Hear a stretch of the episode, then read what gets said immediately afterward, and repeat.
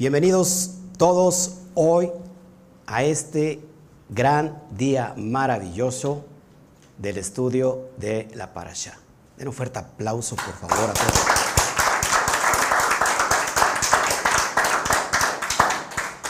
Ok, ya saben que hay que, esposa mía, activar en mi celular, lo tienes ahí a tu mano, izquierda o derecha. Bueno, tenemos una porción el día de hoy que el Santo Bendito sea nos regala y es la porción de Toldot, la parashá número 6, cómo afecta la luna en tu vida.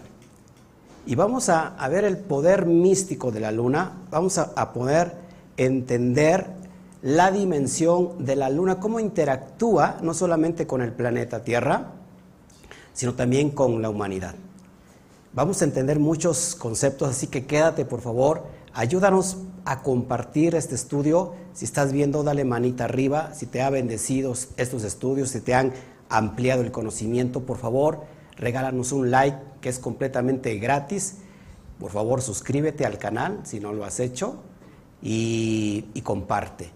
Deja tu comentario más tarde, yo abro mi chat y te prometo que voy a contestar todo, todo lo que, las preguntas que haya. Si estás en Facebook, por favor, igual, corazón, no te cuesta nada. Por cierto, si nos quieres ayudar a difundir todo este conocimiento para que llegue a más y, miles y miles de personas, puedes enviarnos una, una donación, ya sea por YouTube o por Facebook. En Facebook se, se denomina enviar estrellas y en YouTube se denomina, eh, ¿cómo se denomina? Un super gracias. Así que dicho todo lo que tenía que decir, vamos a meternos en materia. Para allá número 6. Y cuando hablamos de números, hablamos de códigos. Y cuando hablamos de códigos, hablamos de los asuntos del alma. Así que estamos aquí personas que están interesadas en el crecimiento espiritual, en el crecimiento del alma. Y si entendemos y prestamos nuestros oídos a todo lo que está sucediendo alrededor de nosotros, de la humanidad, todo lo que nos viene son cosas negativas, ¿sí o no? No tenemos cosas positivas en las noticias más que puras cosas negativas. Y esto es una realidad que está pasando alrededor del globo terráqueo. Ahora, es necesario nosotros equilibrar esa información, que esa negatividad no nos afecte. ¿Y cómo, cómo lo hacemos? Transformarlo, transformándolo en cosas positivas. Así que el alma necesita oír cosas positivas. Dile a tu alma, alma, necesitas oír cosas positivas. ¿Ok? Así que esta porción número 6 en el sexto día, dice la Torá, fue creado el hombre, el Adán. Esta porción nos habla entonces de qué? Del hombre, del ser. Y, vamos a, a, dar inicio. ¿Cómo inicia esta parasha? Inicia en el capítulo 25, verso 19.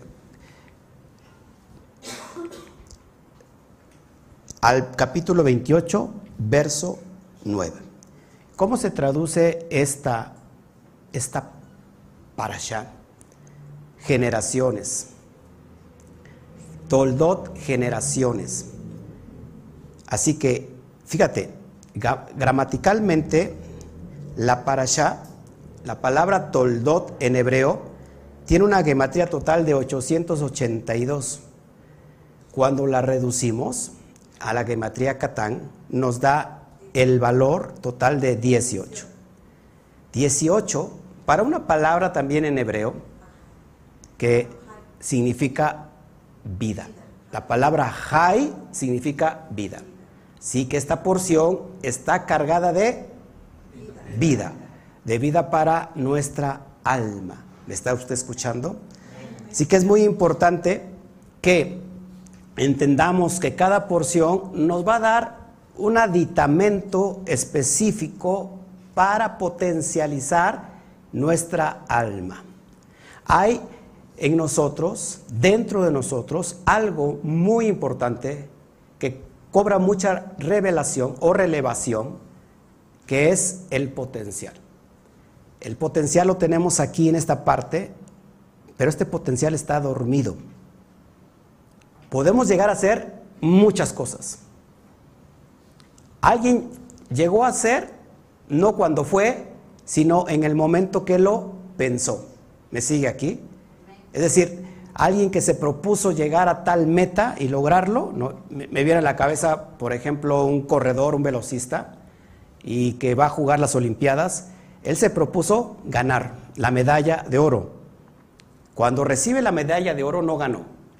Él ya ganó desde que se mentalizó. Ahora, todo ese proceso lo tenemos dentro de nosotros y se llama potencial. Cuando el potencial está dormido, aunque tengamos mucho potencial, jamás lo vamos a lograr. ¿Por qué? Porque está dormido. La idea aquí es poder despertar ese potencial y ese, ese potencial está y conecta directamente como si fuera un switch a nuestra conciencia, a nuestra mentalidad. Entonces, cuando la mentalidad es conectada al potencial, podemos alcanzar todo lo que nos propongamos. Y te voy a dar la clave ¿Cómo funciona esto? Si tú eres capaz de conquistarte a ti mismo, eres capaz de conquistar a quien quieras, a quien sea. Eso es una realidad. Así que vamos a hablarlo desde la, desde la parasha, desde la perspectiva, acuérdate, de qué? Del Zohar. El Zohar, y voy a, a traer el capítulo número uno, que habla de la luna. ¿Y por qué vamos a hablar de la luna? ¿Qué, relevancia tiene la luna hoy en este tema de esta parasha? Pues mucho, porque lo vamos a ir entendiendo. ¿Y cómo inicia esta parasha en el Zohar? Y estas son las generaciones de Isaac. Estoy en el, en el Zohar capítulo 1 de la parasha Toldot. Y dice, y estas son las generaciones de Isaac. ¿Quién es Isaac? Hijo de Abraham. ¿Ok? Y vamos a ir entendiendo todos esos bonitos, bonitas aplicaciones, metáforas para nuestra vida. Bueno, vamos a, voy a dar una, una pequeña sinopsis de cómo, de qué trata esto.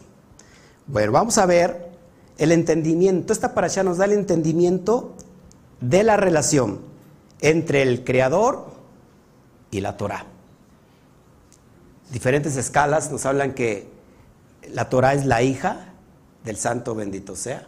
¿Ok? Así que el mundo, dice el Zohar, es mantenido por el uso y por el estudio de la Torah. ¿Será muy extravagante esta declaración? ¿Creen que, que la persona que no estudia Torah no cumpla su propósito? Lo que pasa es que la Torah te va a llevar, ¿qué hablaba de hace un ratito? ¿De despertar qué? El potencial. Entonces una persona que corrió una gran carrera y, ganó la medalla de oro, tuvo que estudiar Torah, no necesariamente, sino que el punto es que la Torah te va a ayudar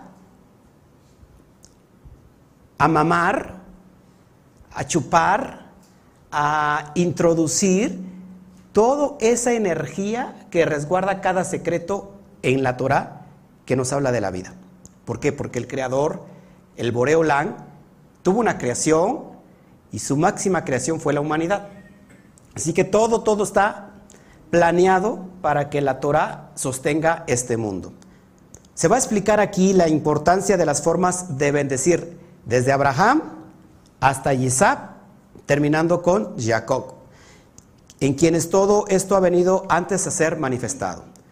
En Jacob, dice el Zohar, todo lo que vemos ha sido manifestado. Y esto lo va a entender desde el punto de vista del árbol de la vida.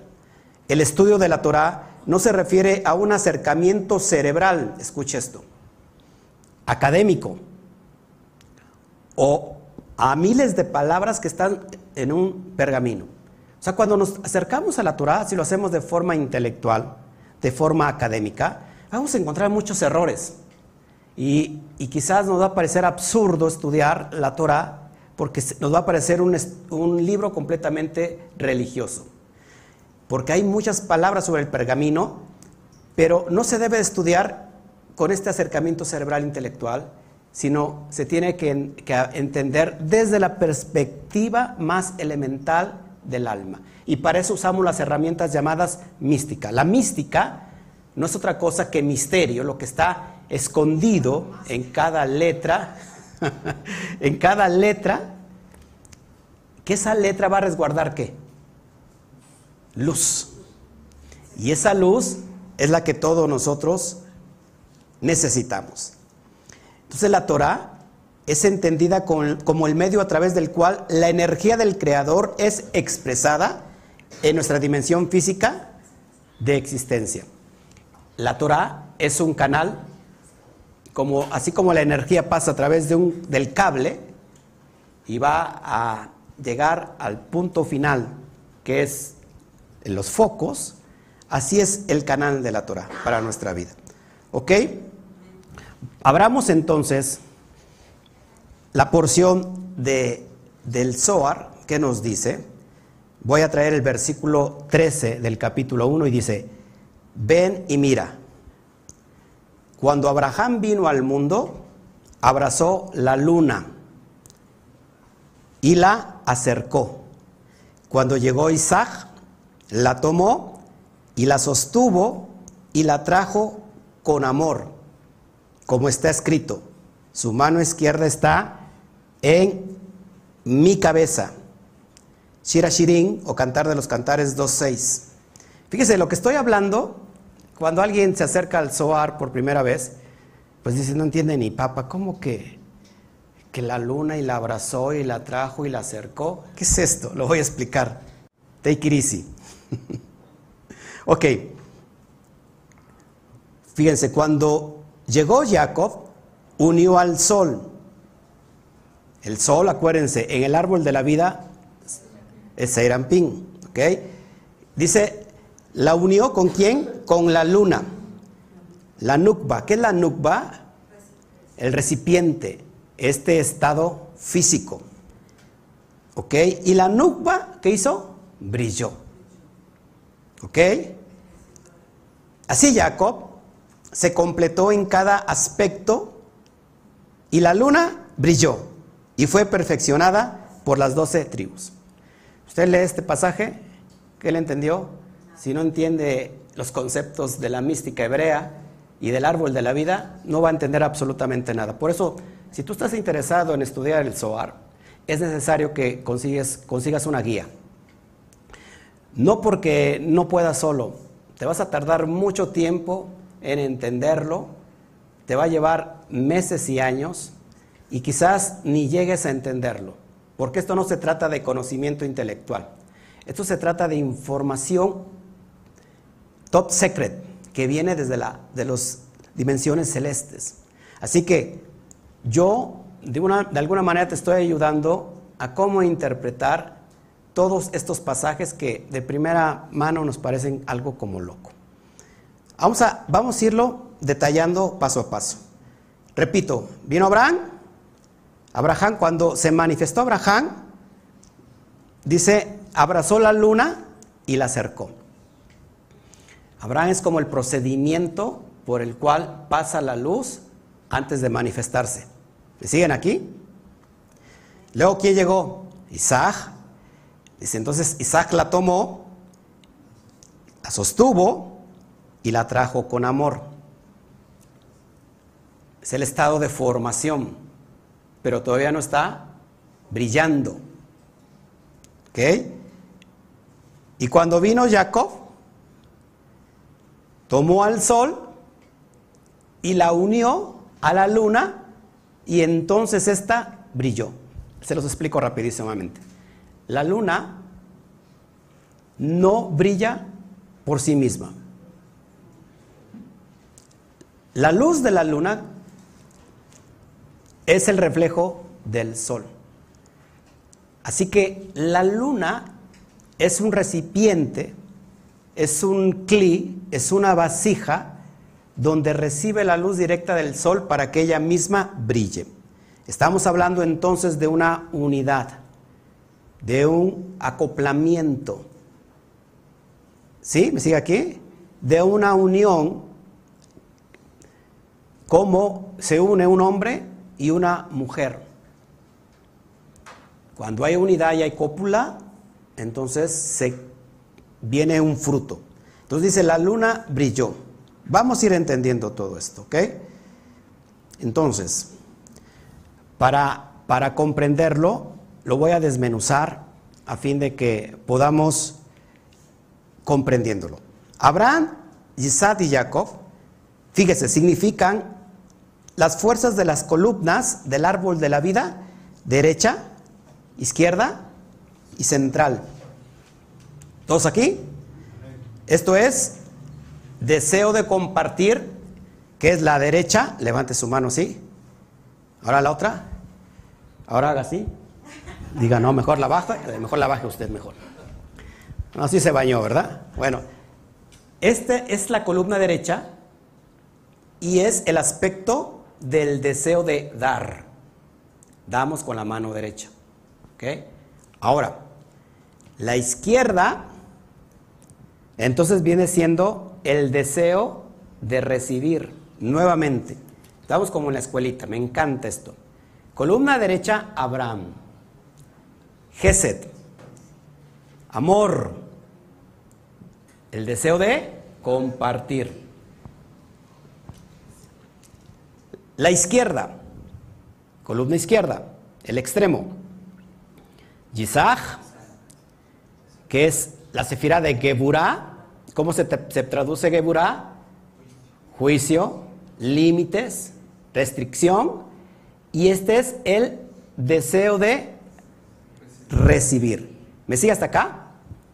Abraham, dar, Isaac, recibir. La columna del centro es Jacob. Jacob, que es nieto de Abraham, hijo de Isaac, tiene los dos aspectos, los dos méritos superiores de Abraham y de Isaac. Entonces, la columna de en medio es el deseo de del libre albedrío, es el libre albedrío para escoger y equilibrar entre las dos columnas. ¿Me sigue aquí? Y el libre albedrío, o Jacob, está referido en la columna de qué? Central, en Tiferet. ¿Me sigue aquí? ¿Me va entendiendo o no? Entonces, esta porción nos habla de la fuerza de los patriarcas y especialmente la fuerza de la columna central de Jacob, la función que va a ser Jacob. Y esto va a ampliar nuestra capacidad de resistir y triunfar sobre nuestras conductas reactivas autocomplacientes. Cuando yo les decía que la inteligencia del cuerpo, sus deseos a veces no son muy honestos, que digamos. ¿Ok? Que por ejemplo, un aspecto natural del cuerpo, ¿cuál sería? Algo natural. Comer. ¿Eso es bueno o malo? Es bueno, porque si tú no le das de comer al cuerpo, se va a adelgazar y vas a morir. Ahora, el extremo de la comida, eso sería lo malo. Ese extremo sería la gula. Glotonería, comes, comes, comes. O sea, hay, algo psicológico que está afectando. Bien, la columna central es el libre albedrío para que tú escojas, por ejemplo, meterle un límite a comer mucho, que es Gebura. Viene entonces la columna izquierda, que es el deseo de recibir. Lo vas regulando con tu libre albedrío. ¿Me sigue aquí? Entonces, esta, esta, esta nos da esta fuerza de entender esta capacidad para poder resistir nuestro ego. Muy poderoso esto lo que estoy hablando, porque voy a hablar, estoy hablando del ego. El ego, el ego, el ego, el ego, el ego, el ego, lo digo muchas veces para que se le quede la cabeza. El ego externo es uno y el, ego interno es otro. El ego interno está en Tiferet y ese va a regular el ego externo. Es decir, todos venimos aquí bañaditos. Bueno, yo solamente fui el que me bañé porque salgo a cámara. Pero esta es la apariencia que decidimos con que externarnos físicamente, exterior, eh, de manera exterior. Eso lo planeó desde mi ego interno. Pero muchas veces puede ser una apariencia, ¿sí? Porque a lo mejor te vistes para tal cual, para causar una buena impresión, aunque, por ejemplo, no seas lo que quieres proyectar. La idea es buscar el equilibrio. Yo me he visto así y la verdad siempre me he vestido así. No solamente ahora, ¿no? sino desde que, mucho antes que me dedicara hoy a este servicio. Ahora, la idea es cómo equilibrar esa fuerza. Esta allá nos da esta fuerza. Espero que me sigan entendiendo. Cuando Abraham, que es la columna derecha, que es Geset, vino al mundo, abrazó la luna, que es el aspecto de Malhut.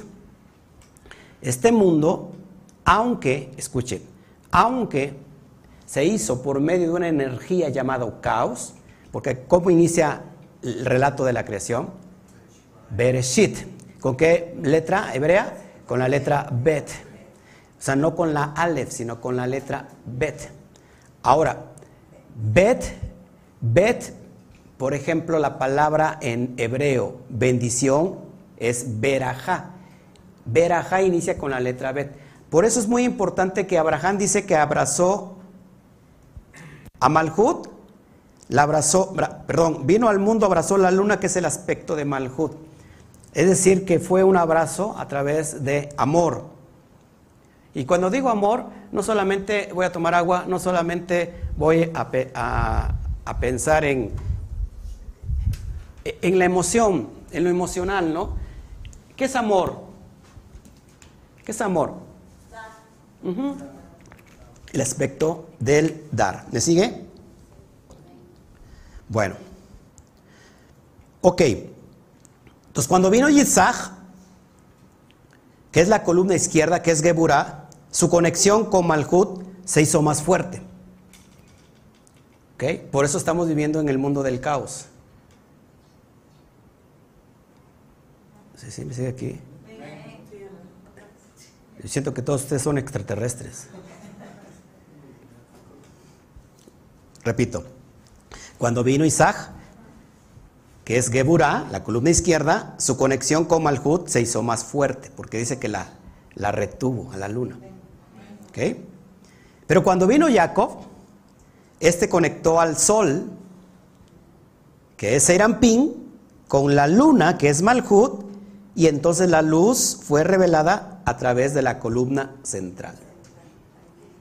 One more time. Es muy importante el amor, pero no lo es tanto si no hay límite. Geset, que es Abraham, empezó a manifestar a Malhut cuando la abrazó. Pero ¿qué hubiera pasado si hubiera sido puro amor, amor, amor, amor, amor?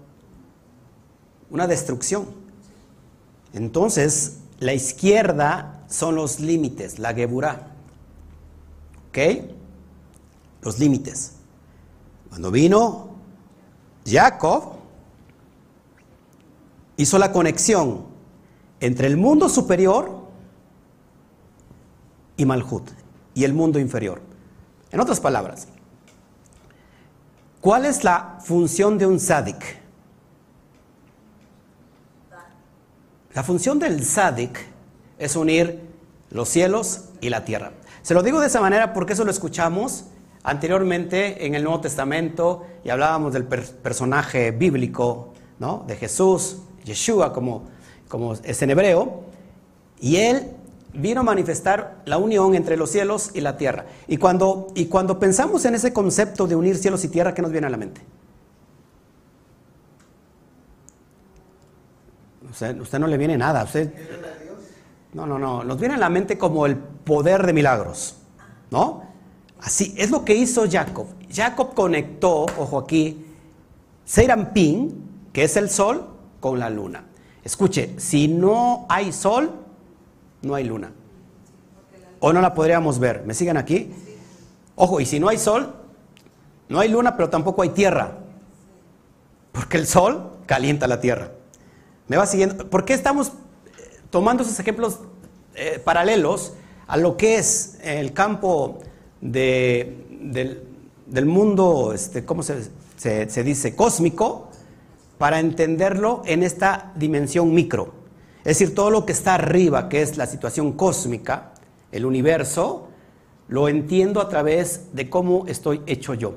Todos estos planetas, está hablando de 12 tribus, estamos hablando de 12 planetas principales, que es el campo astral, que es el sistema de los astros, que lo hablé hace ocho días, y vamos a entender cómo podemos dominar todo esto. Repito entonces, cuando vino Jacob, este conectó al sol, que es Pin con la luna, Malhut, y la luz fue revelada a través de la columna central. Seguimos. La luna no tiene luz propia, todos lo saben aquí, y solo brilla cuando el sol tiene una conexión ininterrumpida con esta. Si el sol no saliera, no brillaría la luna. Al igual que la luna, escuche, al igual que la luna, nosotros no generamos luz propia, sino que canalizamos y reflejamos la luz que irradiamos. ¿De dónde? De los mundos superiores, del santo bendito sea. Es decir, somos las vasijas para la causa original. O sea, todos aquí tenemos la chispa divina. Todos aquí tenemos el potencial y que podemos alcanzarlo porque tenemos Él en Elohim. Tenemos, somos imagen de Dios. ¿Me sigue aquí? Entonces, es importante que este proceso lo podamos ir comparando con nosotros, cómo funciona arriba y así como es arriba, es abajo. La luna no tiene luz propia, por lo que recoge todas las pulsaciones procedentes de cada sefirá. Signo, y planetas y las convierte en, imágenes internas. Las pulsaciones eléctricas que recibe del exterior son transformadas, escuche, en puntos luminosos que producen un color según su intensidad, dando lugar a la imagen que aparecerá en la pantalla emocional. Se lo voy explicando. Y vamos para esto a entender el poder de la luna el poder místico de la luna, los misterios de la luna, cómo afecta sobre el globo terráqueo y cómo afecta sobre cada individuo que lo habita. No solamente humano, sino también animal. ¿Me sigue aquí? ¿Está interesado o no? Bueno, vamos a ir descubriéndolo. Estos procesos que a mí me encantan porque nos va a traer luz y, vamos a comprender los procesos de la luna mucho mejor. Todos los poderes de la luna y su influencia sobre el planeta, la Tierra, el planeta Tierra y la humanidad. El primer día de cada mes inicia con, sobre todo en el aspecto hebreo, porque aquí no importa si sea luna llena, puede iniciar el primero del mes, pero desde el aspecto integral, desde el aspecto cósmico hebreo, el primer día de cada mes inicia con la luna nueva, que se denomina Rosh Hodesh. ¿Ok? Nuestro propósito espiritual, por, ejemplo, apenas empezamos con Kislev, el mes de los milagros. Puse el, estudio para que se recordara que, es, que estamos iniciando un mes. y cada inicio es una semilla divina. ¿ok?, entonces el primer día se inicia con Rosh luna nueva. Nuestro propósito espiritual al venir a este mundo es desarrollar la capacidad de revelar la luz del Creador y usarla para eliminar la oscuridad. Cada mes está cargado de cierta energía cósmica, aunque usted no lo crea. La idea que esta energía cósmica muchas veces nos juega una mala jugada o una mala pasada y nos afecta. Lo sepamos o no lo sepamos. La idea es que si lo sabemos, podemos transmutar esa energía. Aprovechar cada energía de cada mes para sustraer lo bueno, lo mejor que necesito y echar a un lado aquello que no necesito.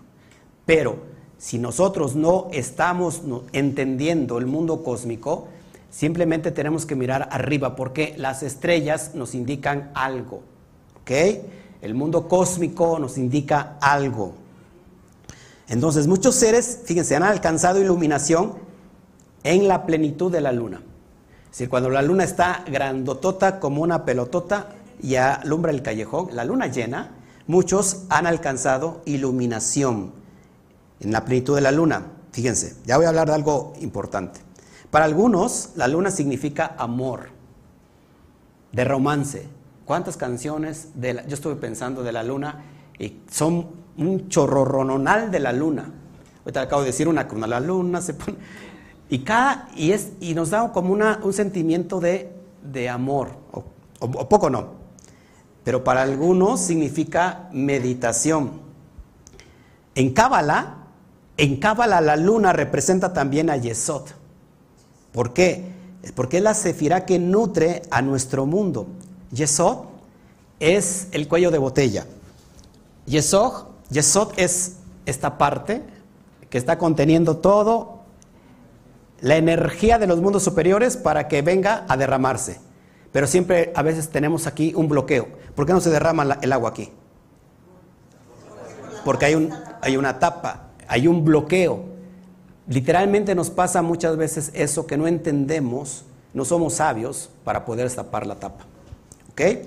Entonces en Cábala, la luna también se representa como Yesod. Es ahí donde está todo el potencial de energía que necesitamos en el aspecto físico. ¿Ok? Toda la luz que desciende desde los mundos superiores y pasa por esta. En este aspecto, la luna en, en la escala de Yesod. La luna y su naturaleza femenina, acuérdense, la luna es aspecto femenino y es receptiva, es la vasija para recibir las bendiciones que deseamos. ¿Estás escuchando? La luna, así como tiene, como no tiene luz propia y refleja la luz que tiene es del sol, es el aspecto femenino. Pero vamos a ver cómo influye este, esta luna en todo, en todo nuestro ser. La luna influye en todos los mundos, mineral, vegetal, animal y humano, en todos los niveles de esta dimensión terrestre influye la luna. Por ejemplo, dirige las mareas en la Tierra con su fuerza de gravedad. La luna tira de los océanos hacia ella y hace que la Tierra se abulte ligeramente este abultamiento crea las mareas. Como el Eterno en la Torah a, los mares le pone un límite para que no se pasen de esos límites. El canal es la energía de la luna. ¿Me siguen aquí están todos lunáticos ya? Pero las fíjese, las mareas que tenemos se deben a que la luna está donde, está donde debe de estar. Escuche, si estuviera más cerca, la fuerza sería mayor y las mareas bajas serían eh, más bajas y las altas harían desaparecer las ciudades costeras. Es decir, desaparecerían todas las ciudades que están en la costa. O sea, hay un equilibrio. Fíjense, muchos animales se vuelven más activos, son sonoros y fértiles cuando brilla la luna llena. Esto es real. Muchos animales son más activos, ¿eh? producen sonidos vocales, son más activos y vocales con la luna llena. Los hombres antiguos reverenciaban la luna. Y acá tengo que hacer un paréntesis. Desgraciadamente muchos hoy en raíces hebreas están adorando la luna. Está, fíjese cómo adoran la luna. Escuche esto poderoso. Y yo respeto a cada quien. La luna y cada inicio de mes, que es Rosh Hodesh, no es para adorar la luna. Algunos tocan hasta el chofar en cada Rosh Hodesh, que es otro boleto. Pero desgraciadamente la luna se nos dio no para adorarla, sino para entender el proceso por el cual el Eterno, el Santo bendito sea Él, se va a manifestar en esta dimensión física. ¿Cómo adoramos la luna? Bueno, ¿cómo la adoran algunos? Por ejemplo, hay algunos que guardan Shabbat no en Shabbat. y que cada quien puede guardar el Shabbat cuando quiera, eso no hay ningún problema, pero están dirigidos por la luna. Es decir, por ejemplo, si la luna, si el Rosh Hodesh inicia hoy el miércoles, es Rosh Hodesh, ellos cuentan siete días para que al séptimo día sea Shabbat. Así que el Shabbat ya no cayó en Shabbat. Y así se van guiando por la luna. Increíblemente, a estas personas que guardan el Shabbat de la luna, increíblemente le llaman lunáticos. Porque están siguiéndose solamente por la luna. El calendario hebreo es lunisolar, para empezar. ¿Ok? Y no me voy a meter en esos rollos, pero usted es libre de guardar el Shabbat en, domingo, en lunes, en el día que usted quiera, le regale, le dé la regalada gana. La idea es que si no entendemos la energía del Shabbat, pues va, va a pasar desapercibido. ¿Ok? ¿Seguimos? Ok. Algunos creen que la luna llena nos altera. Escuche, ¿sabía eso? Incluso que en esas noches hay más crímenes. En lo que se ha dado a llamar el efecto Transilvania. Las noches de luna llena, según los estudios científicos, se, se producen más crímenes. ¿Ok? Cada 29 días la luna llena, por ejemplo, los corales generan una nueva capa ósea sobre la anterior. Y este crecimiento está dictado por la órbita mensual de la luna. Es increíble, amados. Entonces, ¿qué misterios ha escuchado sobre la luna? ¿Qué, ideas ha escuchado sobre la luna? A ver, dígalo, dígalo, dígalo. Mientras tomo agüita, me está resecando mucho la voz. A ver, Nancy. Por ejemplo, que afecta a los fetos cuando la mujer está embarazada. Que afecta a los fetos cuando la mujer está embarazada. Que puede generar malformación. Que puede generar Incluso malformación. Si está a punto de parir, o sea, que le falten unos días. Ajá. Y que se le puede adelantar el parto por el efecto de la luna llena. Fíjense, o sea que una mujer que está embarazada, que está a punto de dar a luz, se le puede adelantar el embarazo, el parto, perdón, por los efectos de la luna llena. O un niño. Puede tener malformaciones cuando, cuando es creado. Cuando hay luna llena y la mujer se expone a la luz. Ah, fíjense, cuando hay luna llena y, y la mujer se expone a la luz. Eh, O sea, son, todos esos son eh, algunas, algunos mitos y otros tienen mucho que ver por lo que le estoy diciendo. Fíjense, los científicos dicen que la luna es un elemento fundamental para mantener la vida en la Tierra. El Departamento de Justicia de los Estados Unidos publicó un estudio en, en 1979 sobre la conexión con la luna llena y concluyó que las mareas biológicas y las emociones humanas, escuche, los trastornos del estado de ánimo, así como el comportamiento inestable y violento, están muy directamente relacionados con las fases de la luna. O sea que la luna sí afecta psicológicamente. Algo ha de haber de eso. Pero hay una protección, sí, les traigo la protección. Así como les expongo el problema, les traigo la solución. ¿Ok? Y hoy como es, eh, ¿cómo se llama? El buen fin, el 2 por 1 se lo traigo. Sigue escuchando, fíjese. Los datos recopilados de registros policiales, de, regis- de registros policiales, instituciones mentales y psiquiatras muestran que las diferentes fases de la luna agravan diferentes tipos de experiencias, estados de ánimo y mecanismos dentro del sistema humano. Es algo de lo que mencionaste, podría tener razón. Y de hecho lo tiene en ciertos aspectos, pero así como les digo el qué, les traigo el por qué. Y no solamente el por qué, como es dos por uno, le traigo el para qué.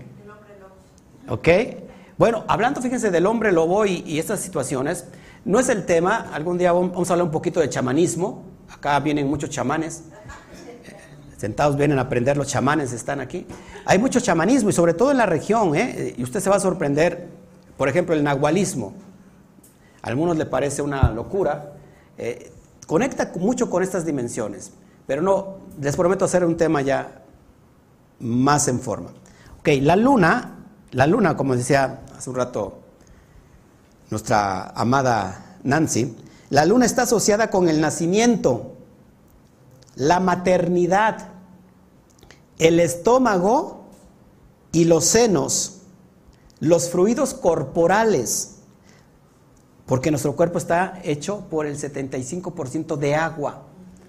Y si tiene una, un, impacto la luna en la, en la marea, en las aguas, también en nuestro ser. Es muy importante. Las alteraciones emotivas, lo que se había comentado, las reacciones, la memoria y la imaginación. Esto es cómo la luna de alguna u otra manera nos afecta. ¿Cuántos sabían ustedes esto? Y a veces pasamos en esta vida sin propósito, sin conocimiento. La idea es entender cómo funciona el cosmos para que podamos, como hace un rato les decía, transformar la energía en lo que mejor nos convenga. Los sabios, fíjense, describen a las personas de las otras naciones que no son israelitas, se les denomina esclavos.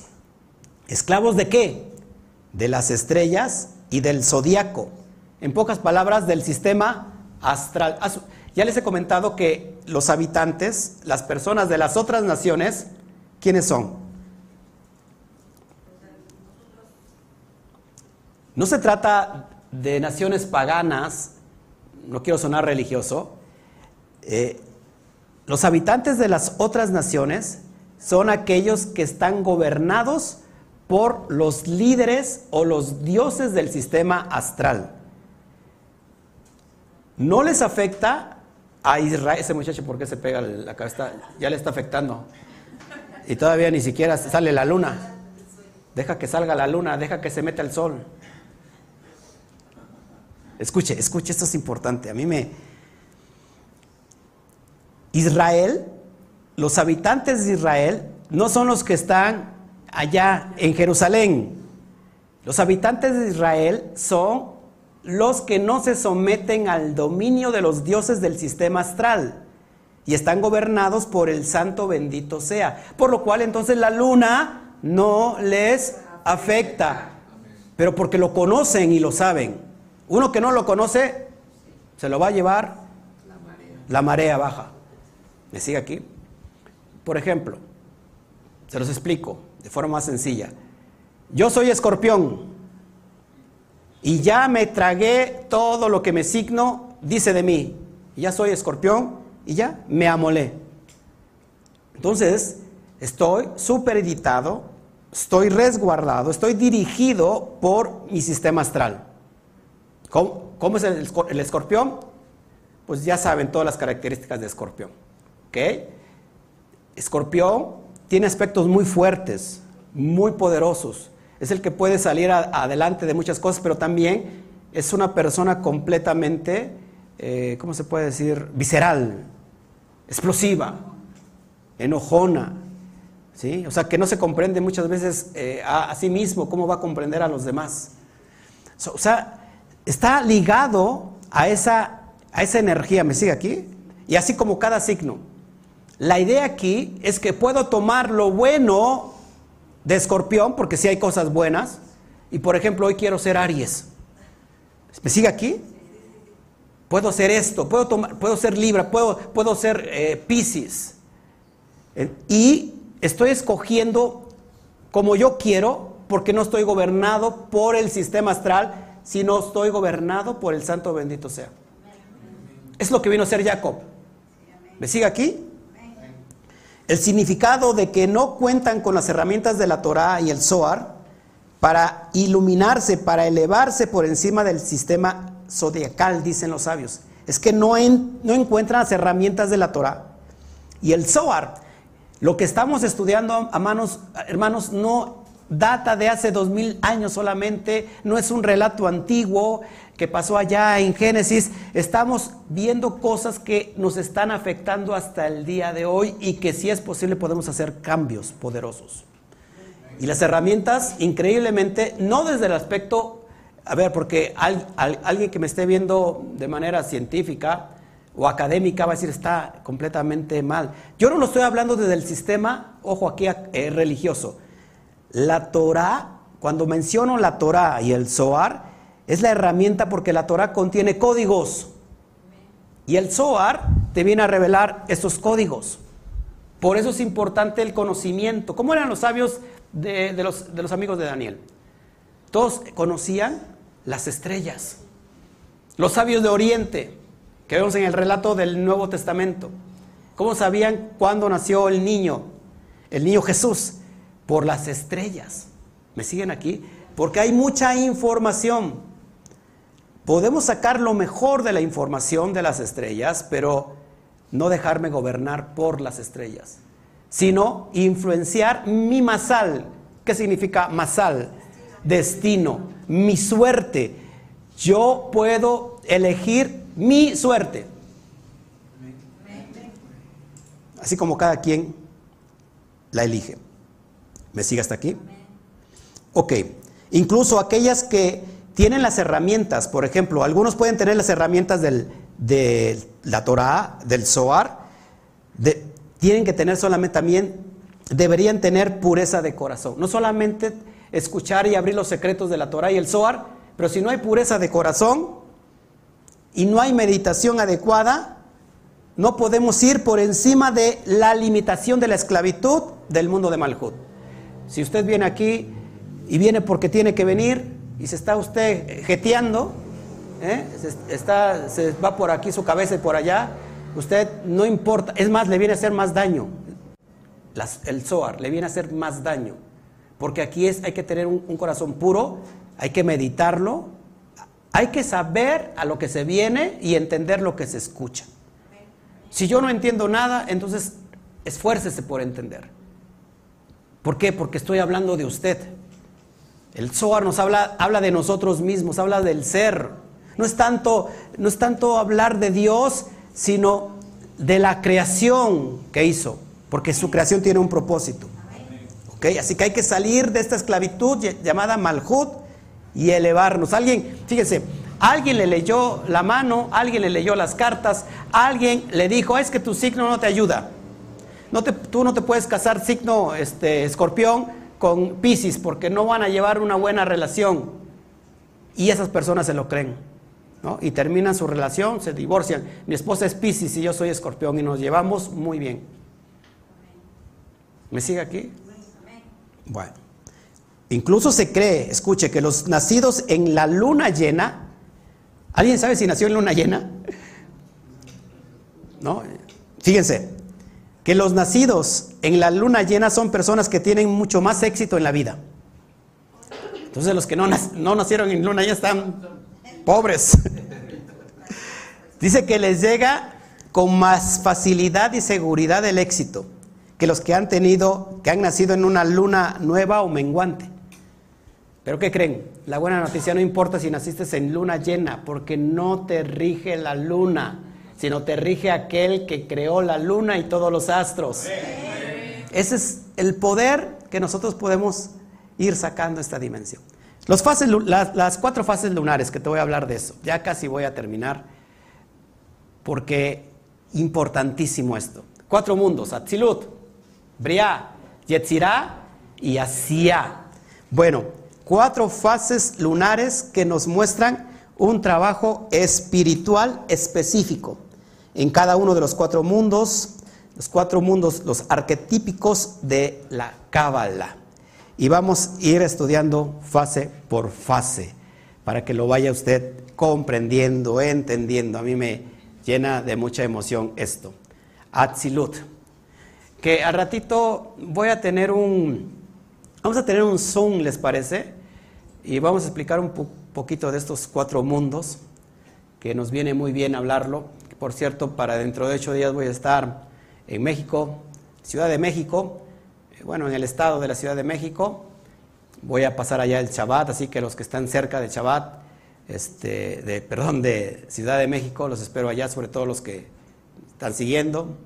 Ahí vamos a dar una charla, vamos a hablar de los orígenes de, de pues no del cristianismo, pero sí del judaísmo y cómo fue interconectando con lo que hoy se conoce cristianismo. Eh, va a venir muy bien para aquellos que quieren entender todos estos procesos. Voy a hablar un poquito de Cábala, si es que la comunidad me lo permite, porque es una comunidad muy nueva. Los saludo de todos modos. Bueno, la luna nueva se relaciona con Olan Absolut, ¿ok? Olan Absolut, que es el mundo de las emanaciones, y transcurre durante los primeros siete días del mes en que la energía, escuche, ¿quiere usted ser sabio o no? ¿Qué es lo que nos ha robado la modernidad? El mirar los cielos, el mirar las estrellas, porque ya ni la vemos. La luz artificial impide que veamos la luz natural. Hay focos en las ciudades, cables, no se ve. Solamente los que viven en los campos, ¿no? en las afueras, pueden ver esta, a mí, espectáculo poderoso y maravilloso de la luna, de los astros, de las estrellas.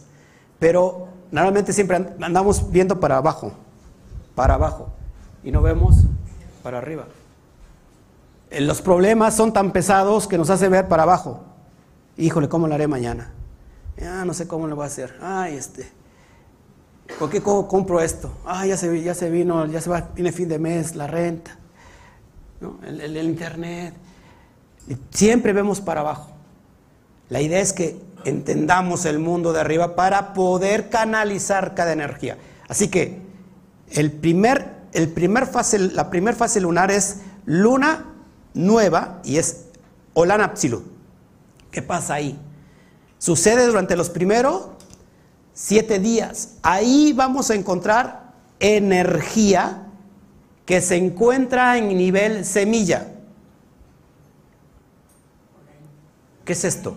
¿Cómo lo, cómo lo traduzco? Por ejemplo, estamos en Kislev.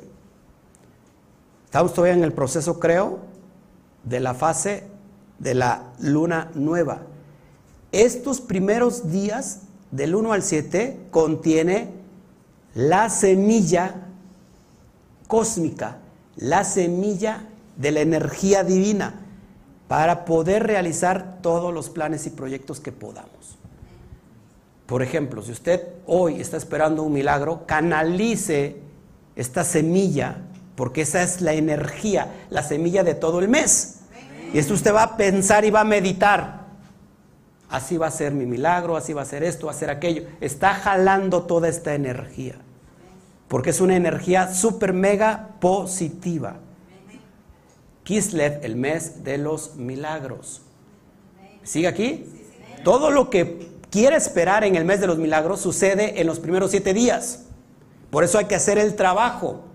Y es el mundo de Atzilut ¿Y qué significa el mundo de Atzilut? Ni mi mamá, mi mamá, ni mi mamá perdona. ¿Qué significa el mundo de Atzilut? Emanación. Atzilut es el mundo superior donde está el concepto de Keter, Jochma y Dinah, la unidad completa, absoluta, que es la semilla potencial, el potencial que les llamaba hace un ratito. Así que tenemos que trabajar durante los primeros siete días porque eso es lo importante del mes que viene. ¿Ok? Un mes negativo. ¿No? Por ejemplo, un mes negativo. Vamos a hablar de, de un mes negativo. Los primeros siete días tenemos que trabajar en esa energía para poder que transmutarla.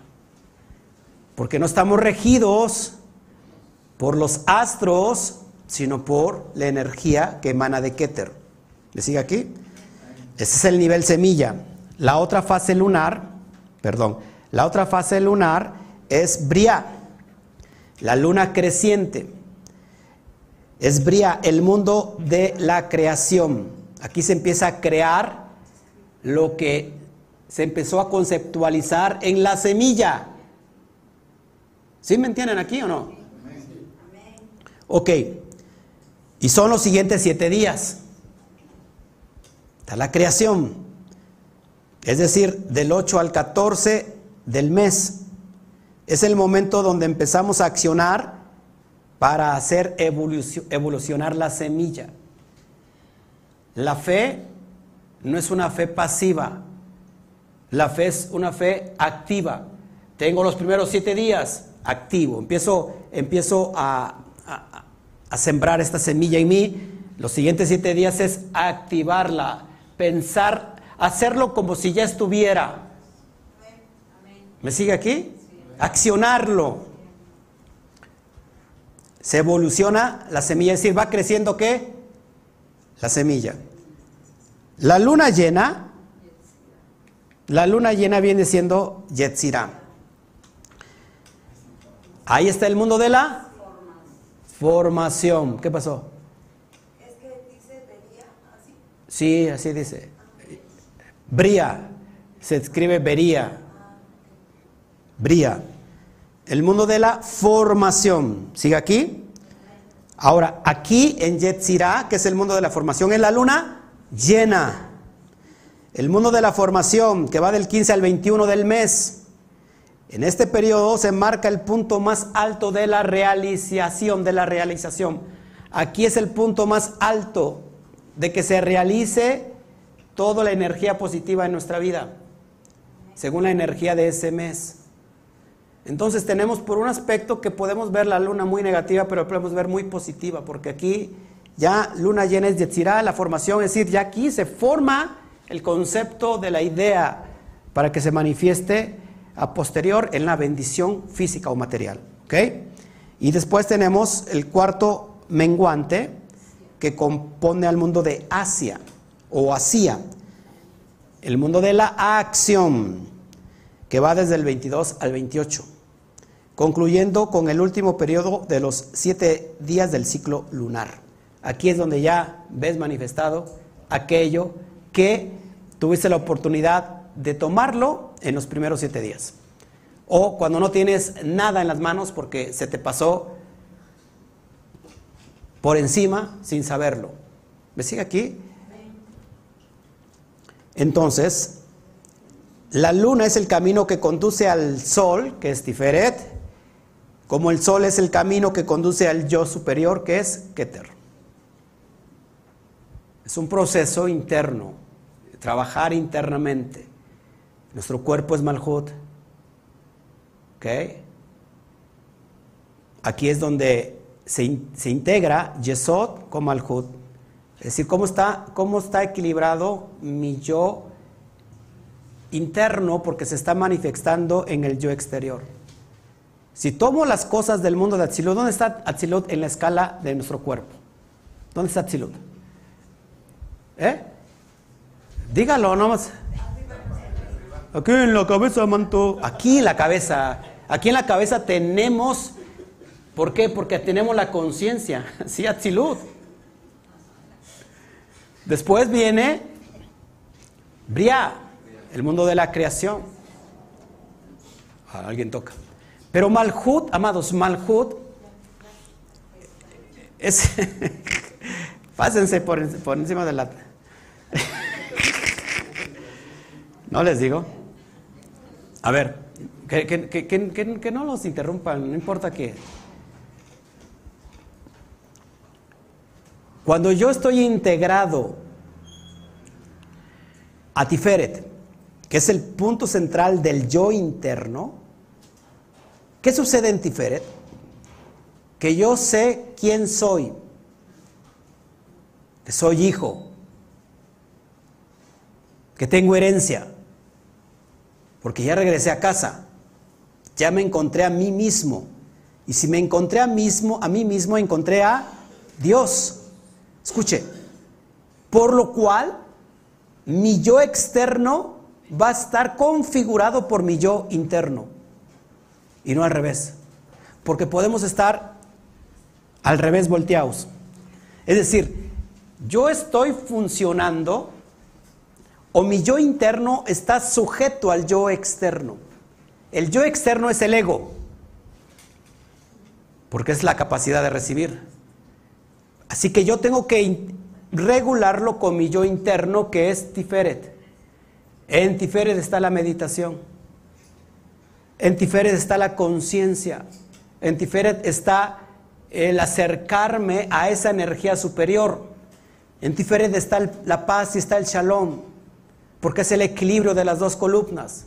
En Tiferet está mi servicio, mi abodá. Abodá es el servicio que tengo hacia el santo bendito sea, hacia la energía superior. Y no puedo tener el servicio a la energía superior si no estoy conectado conmigo mismo. Es una falacia que alguien sea siervo de Dios y no tenga paz en su corazón, no haya encontrado a Dios dentro de sí. Y lo haya encontrado solamente en el aspecto religioso. Me sigue aquí. Cuando nosotros entendemos este camino y estamos en ese punto del yo interior, amados, el camino es hacia Keter. Me estoy beneficiando porque mi mundo que está aquí de Atzilot está en la cabeza, está beneficiándose de puro pensamiento positivo. ¿Ok? De puro pensamiento divino, porque ese es el pensamiento de, Dios. El pensamiento divino está llegándome aquí, por lo cual se va a generar y manifestar en todo mi ser. Pero si yo no tengo conexión directa con el mundo de Atzilut, entonces voy a estar completamente eh, fracasado. Es algo muy poderoso. Ya casi voy a ir terminando para que vayamos entendiendo esta gran parte. Jacob conecta la derecha y la izquierda en equilibrio para permitir el flujo de luz de las tres sefirot superiores. Se lo acabo de explicar. Si yo no me encuentro en Tiferet, no voy a encontrar el camino a casa. Hay personas que han estado en Tiferet y no lo saben. Muchos de nosotros estuvimos en Tiferet por muchos años y no lo sabíamos. ¿Cuándo estuvimos? Cuando estábamos adorando. ¿Qué sintió en la adoración? Muchos dejaron este mundo acá. Por un momento dejaron el mundo físico y se encontraban con los ángeles. Se encontraban en dimensiones que no conocían, pero que era armonioso. Era, lo llenaba de paz. Lloraba usted no de dolor, lloraba de paz. ¿O no le pasó eso? Bueno, ese es el lugar santísimo. Cuando se penetra en esa energía poderosa, estos tres lugares, que es el lugar del atrio, el lugar santo y el lugar santísimo, se, entra solamente, se entraba solamente una vez al año, y era Yom Kippur. Esa cortina que era pesada, imagínate el sumo sacerdote entrar al, lugar santísimo, tenía que meterse así, pecho tierra, era una cortina pesada. Cuando nosotros estamos en equilibrio, esa, esa cortina deja de existir. ¿Cuándo deja de existir? Cuando aniquilamos el ego. Cuando vamos al bitul. ¿Qué es el bitul? El sacrificio, la aniquilación del ego.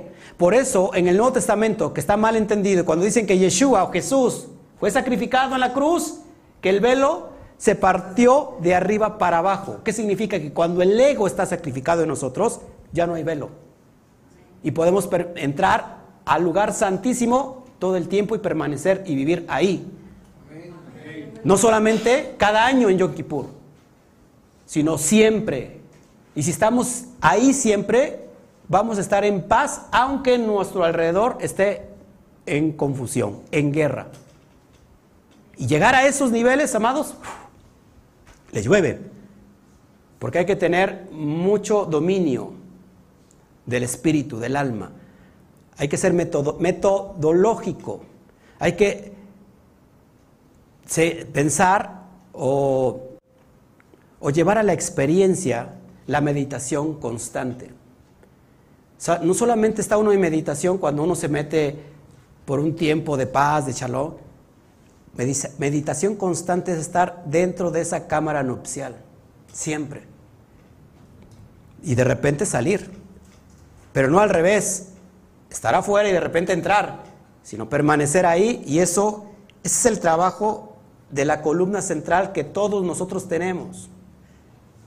La Geburá, representada por Isaac, ¿qué hizo Isaac en, en aquella queda, en aquel sacrificio? ¿Se opuso? Él cedió. ¿Ok? Porque es el deseo de recibir. Entonces tenemos estas dos columnas en nosotros. Tenemos tanto el deseo de recibir, tenemos el deseo de dar, deseo de, dar, derecha, deseo de recibir, y el equilibrio, que está en nosotros es el libre albedrío. ¿Para dónde me voy? ¿Qué es lo mejor? A veces darnos lo bueno no es lo mejor. Ejemplo, cuando tú le das todo a, tu hijo y no hay un límite, se va a perder. O cuando le das todo a la mujer, te pone a trapear y ya lo trapeas, hermano pollo. Te pone a lavar los trastes y ya después trapear, trastes y ahora tiene la cama y te, te convierte en que hagas todo el que hacer. Tienes que meterle un límite.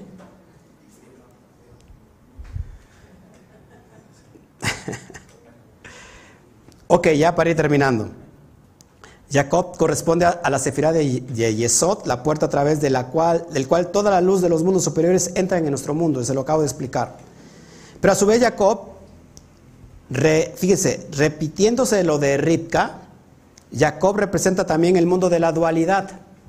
Ojo, mucho cuidado con esto. ¿Por qué? Porque Jacob, ¿por qué representa la dualidad?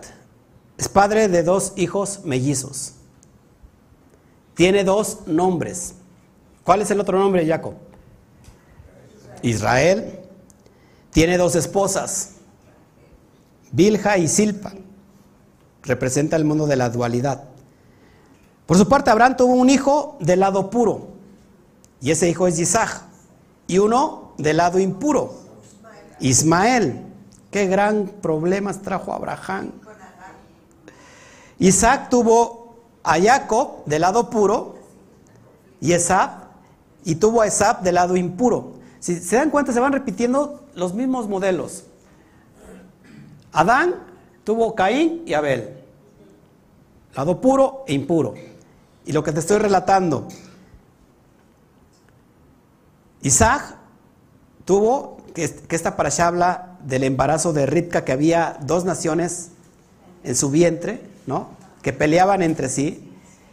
Esta es una alusión directa al alma y el cuerpo, que siempre van a estar en conflicto hasta que venga el perfecto equilibrio.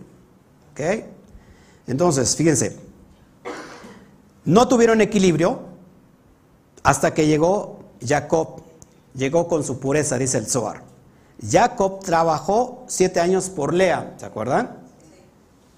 Y luego siete años por Raquel, pero el proceso fue, o el orden era que trabajó primero por Rachel, siete años, y no le dieron a Rachel, sino le dieron a Lea. ¿Qué representa? Que ya se los he enseñado muchas veces. Rachel es Malhut y Lea es Biná. Así que el trabajo que tuvo Jacob representaba obtener el placer del cuerpo, de lo físico. Por eso trabajó siete años, porque le gustaba Rica, estaba enamorada, la amaba a, a, Rachel, perdón. Y entonces trabajó siete años, pero no le dieron a Rachel, sino le dieron a Lea. Porque es más importante, amado, tener conciencia que tener aspecto físico.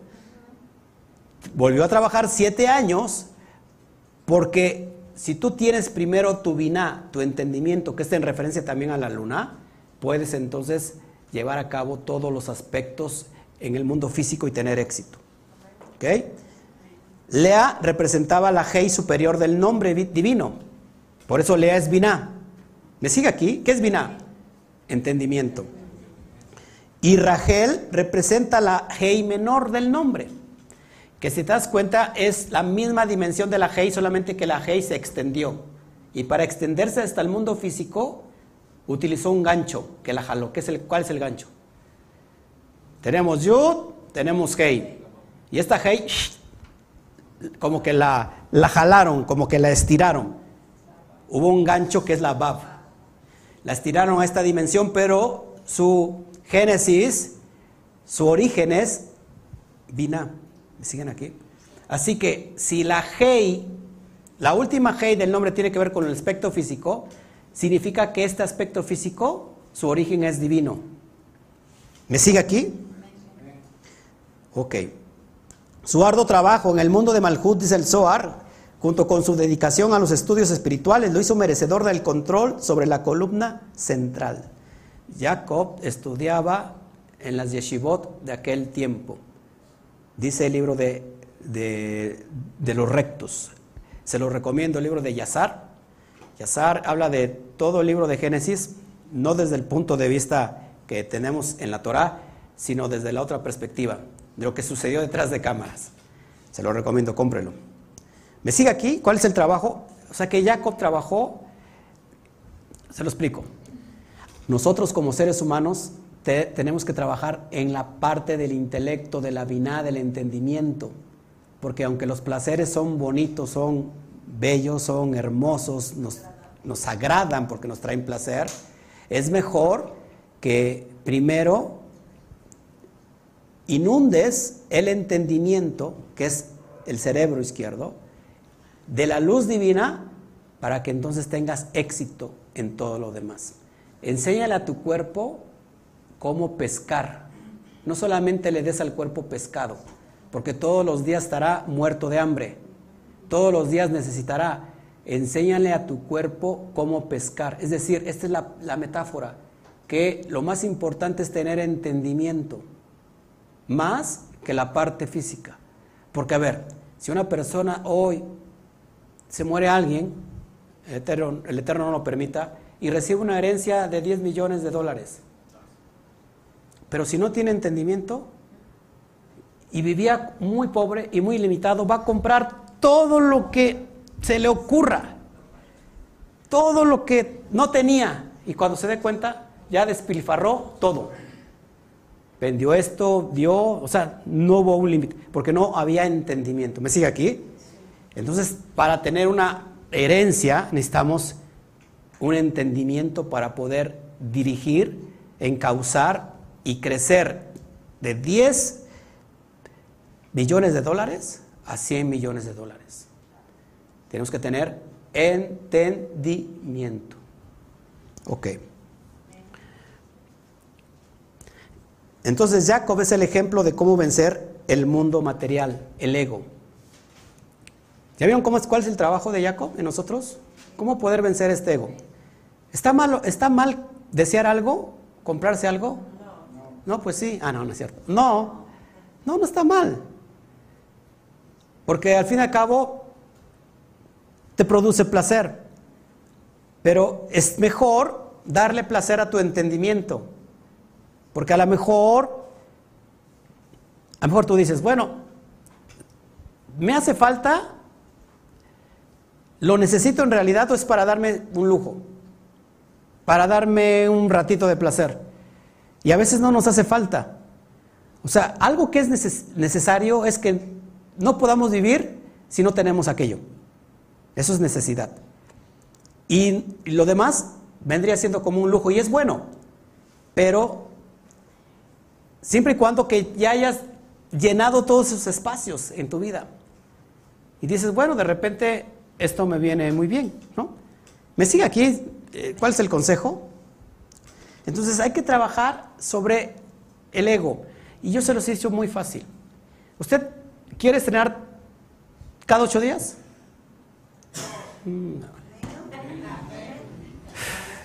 ¿Cómo les, les hago si no quieren, no quieren, quieren, quisieran estrenar todo cada ocho días? Imagínense.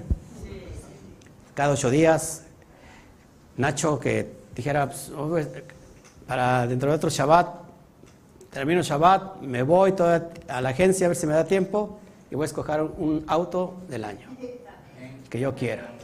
El mes ya me cansé, voy a, voy a, comprar otro para Belén, para que no ande en moto, para que ande bien cuidada, para Hashem. ¿No? ¿No le gustaría? Eso es muy bueno. Y eso puede suceder. ¿Cómo lo hago? Que no todo lo que deseo y lo adquiero para mí, me lo quede yo. ¿Cuál es lo opuesto del ego? El extremo del ego, el, ego, el egoísmo tiene un extremo y es altruismo, de forma sencilla. No solamente en lo material. Es decir, yo, ya estrené esto, tengo que dar algo. No sé, buscar a alguien que necesite y darle algo, ¿no?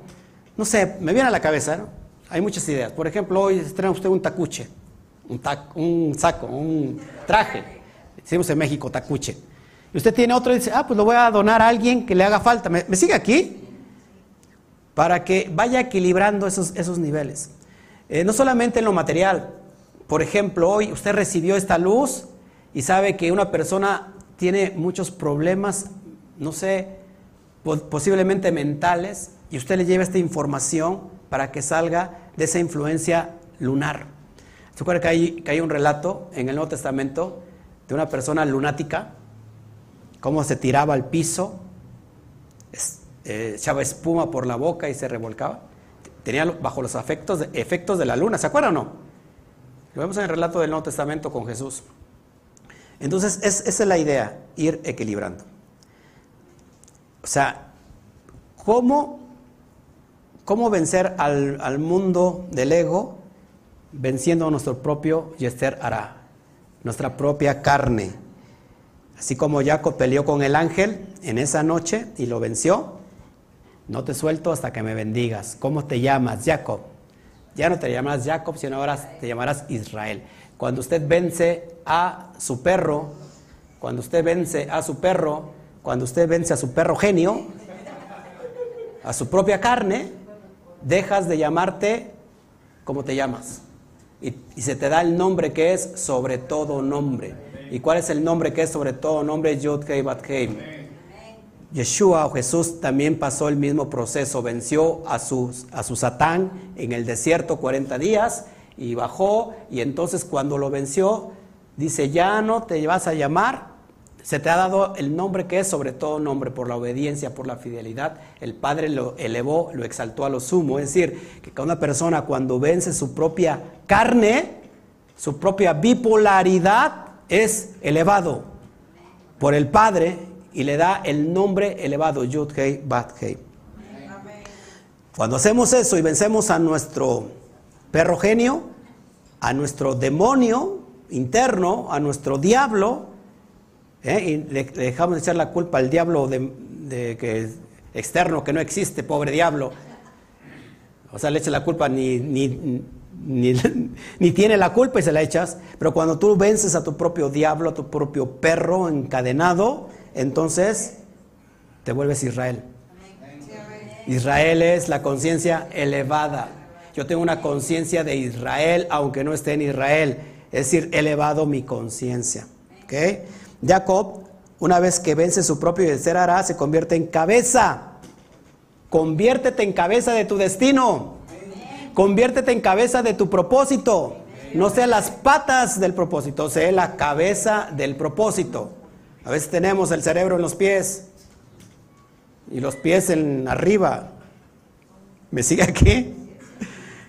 Así Jacob trascendió del mundo físico al mundo espiritual. Y él pudo tener 12 hijos que representan los 12 límites de ser Ampin. Es decir, los 12 astros que nos limitan a tener una relación con el santo bendito sea, se vencen con el trabajo de Jacob. ¿Ok? Y ya la lección final. Suenan las, las ¿cómo se llama? ¿Cuál es esta lección, amados? Ya para cerrar con broche de oro. Para traer la luz del mundo sin aspectos negativos. Escuche, tenemos que estudiar el sistema del árbol de la vida y seguir sus leyes. Estudio que el estudio te va a llevar a esas dimensiones superiores. ¿Ok? Después, fíjense, ser una buena persona, ser una persona de la derecha, como Abraham, es importante, escuche. Pero eso solamente es el primer paso. Tenemos que tener una fe pura en los caminos del Santo bendito sea Él. Yo ya sé mucho, ya sé del Zohar, ya sé de esto, ya no tengo fe. No, no, no, amados, es para activar la fe. La fe no es ignorante, ¿eh? Es decir, antes tenía más fe, no conocían esto, pero tenía más fe. Voy a sanar y, no sé cómo voy a sanar. Voy a tener esto y no sé cómo voy a tener esto. Pero ahora ha estudiado y ha conocido más, ha, dejado de tener fe. Esto es para potencializar la fe, la fe pura. ¿Sí? Isaac representa la unión con la izquierda. para continuar con la luz desde el lado bueno, que es Geset Abraham. Es ligarnos al lado bueno. ¿Ok? Que ese es Isaac. El paso final es revelar la luz a través del trabajo, las restricciones y las conexiones espirituales. Es decir, entra en acción Jacob, que es la columna central. Sin este proceso, la luna, la luna, que es Malhut en nuestras vidas, no puede brillar. Puedes hacer lo que quieras. Hacerla brillar artificialmente. ¿Cómo hacer brillar artificialmente mi Malhut? Bueno, pues cuando quieres tener mucho dinero y no lo puedes conseguir y te metes, no sé, en, cosas malas, en el crimen, en lo que te deja dinero fácil. Eso es algo que es algo que esporádico. Es artificial. Sin este trabajo no vas a poder llegar a acumular, a proyectar, a revelar esta luz. ¿Ok?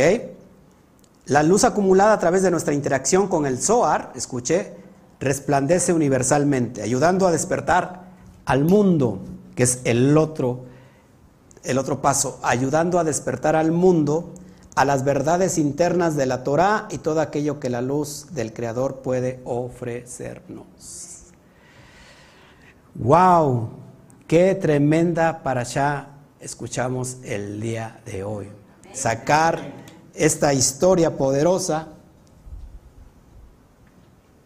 y, hablar, por ejemplo, de Isaac. Isaac, que tiene, perdón, que es Jacob, y después estaremos hablando de todo lo que sigue. Ya me hice bolas, ya perdí mi, como dijera la la política esta, perdí, ya perdí mi discurso. Preguntas, preguntas, preguntas, preguntas. La señora X que dijo se me perdió el discurso, el teleprompter, ya me lo quitaron de ahí. ¿Se dan cuenta, amados? Preguntas antes de irnos.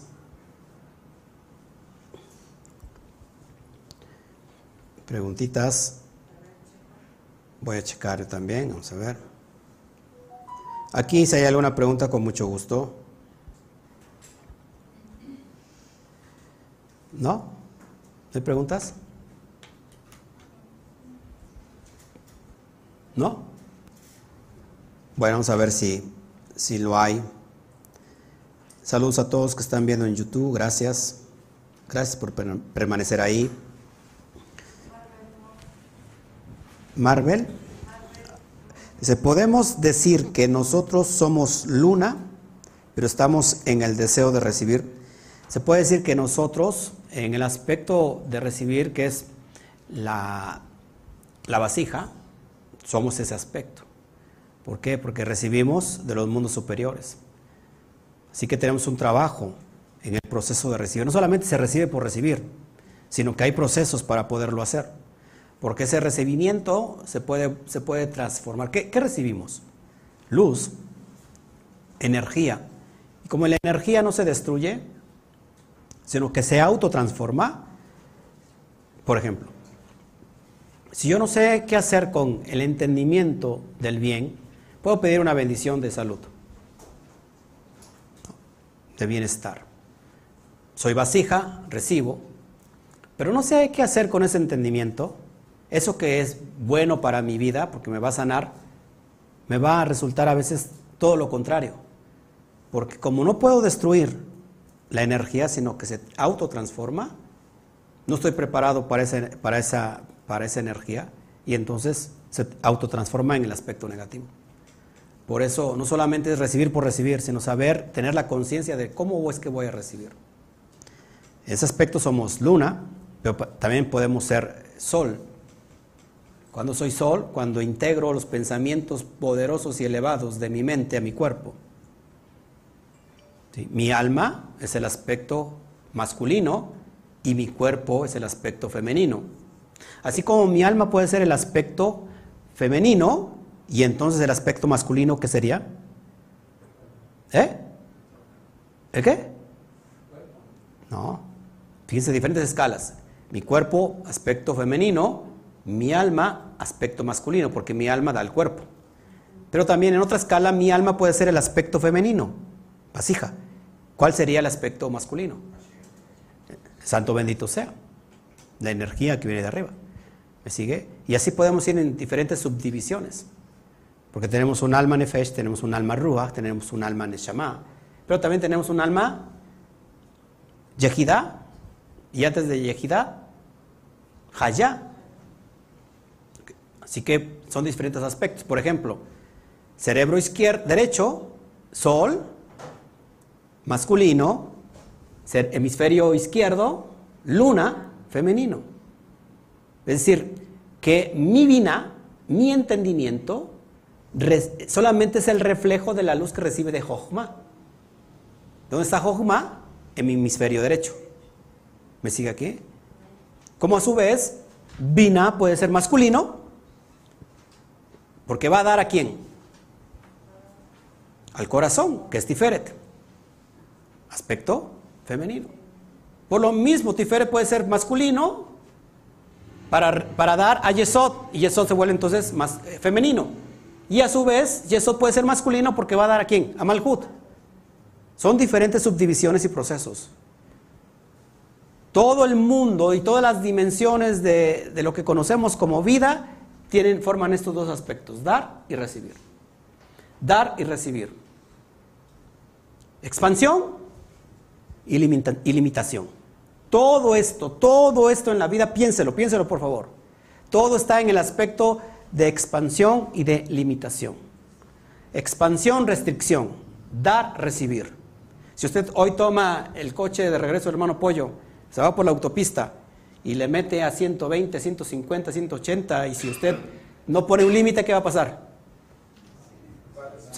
Va, a tener una, colisión. Entonces tiene que, que o sea, va a 110 y le va bajando cuando viene una curva o están componiendo ahí más adelante y baja completamente la velocidad. Piénselo, todo es dar y recibir en este mundo. Pero, ¿cuál es entonces sería el punto clave? El equilibrio. ¿Se da cuenta? Hoy, por ejemplo, tenemos el aspecto masculino, día. El aspecto femenino, la noche. ¿Me sigue aquí? La noche puede volverse también el aspecto masculino de lo que va a plagarse al otro día. Y todo ese aspecto dar y recibir. Y entre ellos siempre está el equilibrio. Hoy en la noche, terminó Shabbat, mi esposa me pide un beso. Aspecto de dar. Me pide dos, entonces digo, ya no es mucho. Pongo el límite. ¿Eh? Que se espere para el otro Shabbat, para que, para que vaya entendiendo. ¿Sí? ¿Me sigue acá o no? Preguntas. Marta Arrieta, Shabbat Shalom. También para ti. No sé si, si haya en, este, preguntas en, en, este, en YouTube, perdón, en Facebook. Los saludo a todos, gracias. Veo muy poquitos conectados y veo menos manitas arriba, por favor, dele manita arriba. O son estudios muy profundos, muy elevados, que no le entienden, o, o qué pasa. A veces hablar de cosas profundas que van en contra de la religión, a veces cuesta mucho trabajo. Ah, es el buen fin, de veras, con razón, sí es cierto. Ni porque dije que era buen fin aquí también, ¿verdad? Dos boletos para el cielo, dos por uno. Ahora le compra usted uno y se va. ¿Qué pasó? Yo siento que la, gente que no está tan pegada a las grandes ciudades está más conectada con lo que es la luna, de, de una manera más, este, más, más este, no sé cómo explicarlo, más rudimentaria, más. Porque, por ejemplo, yo he escuchado que tienen que sembrar en, Sí. una tierna, este, la gente que crea animales, los, las gallinas las echan en determinada tiempo de la luna. Sí. Cuando van a castrar los cerditos, no tiene que ser luna, este, la luna llena porque dicen que se les infecta y que luego se les pueden morir los animales. Hay muchos aspectos que usa la gente donde usa todos lo- los conocimientos de la luna de alguna manera. Sí. Pero cuando vivimos en las grandes urbes, pues todo eso se pierde. Sí, porque fíjate en zonas rurales cómo conectan todos los aspectos de la siembra, la cosecha con la luna, ¿no? Los animales, los injertos, el apareamiento entre las- los, los animales, ¿no? Que van a producir. Y de alguna manera se sabe. En la ciudad como que estamos desenfocados de todo eso, pero de todos modos pasa. Entonces la idea es que si nosotros lo sabemos, ojo aquí, porque lo sabemos, lo podremos saber con, un conocimiento intelectual, pero lo podremos saber con conocimiento, con conciencia, y podemos elevarnos sobre esta, esta atmósfera de, de lo que conocemos como eh, los- la zona astral. ¿no? El- y si lo hacemos, amados, imagínense el dominio que podemos tener. Ya de entrada poder cambiar nuestro masal. Es decir, cuando tú naciste, se cree que tú firmaste ¿no? un, papel donde vienes a esta vida a, a tener un propósito. Es decir, vienes a sufrir, ya, ya tú lo habías determinado. Ese es tu masal. Y entonces te va a regir, te va a regir tal cosmos, perdón, tal planeta, tal astro, donde te va a dar esa energía. Pero ¿qué tal si despertamos de esa conciencia? Se da cuenta que entonces el, el- el- mundo que estamos viviendo hoy, que pareciera que es, el mundo de la vida, del, del despertar, en realidad es el mundo de la muerte, porque estamos sin conciencia de lo que está pasando sobre nosotros. Pero si nosotros logramos despertar en, este, en esta vida, es decir, resurrectar, res- tener una resurrección aquí, podemos entender que podemos nosotros manejar la energía y cambiar nuestro masal como, como querramos. Increíble. Además, esta vida se vive una sola vez. ¿Sí? ¿Alguien, ¿Alguien en Facebook no tienes a nadie, mi amor? Perfecto. Bueno, pues nos vamos. Que el Eterno me los super bendiga grandemente. Nos vemos para la siguiente. Dentro de ocho días estaré en México, en la Ciudad de México. Eh, quizás transmite yo de allá, no sé si tengan internet, pero si no, lo grabaré. Pero de todos modos no se va a perder de, la parasha. Los que me quieran acompañar, pues me acompañan con sus oraciones, por favor. ¿Eh? este, y, y, bueno, si no, pues ahí piensa en mí. Nos vemos, que el Eterno nos bendiga y decimos a la cuenta de tres, uno, dos, tres, Shabbat Shalom.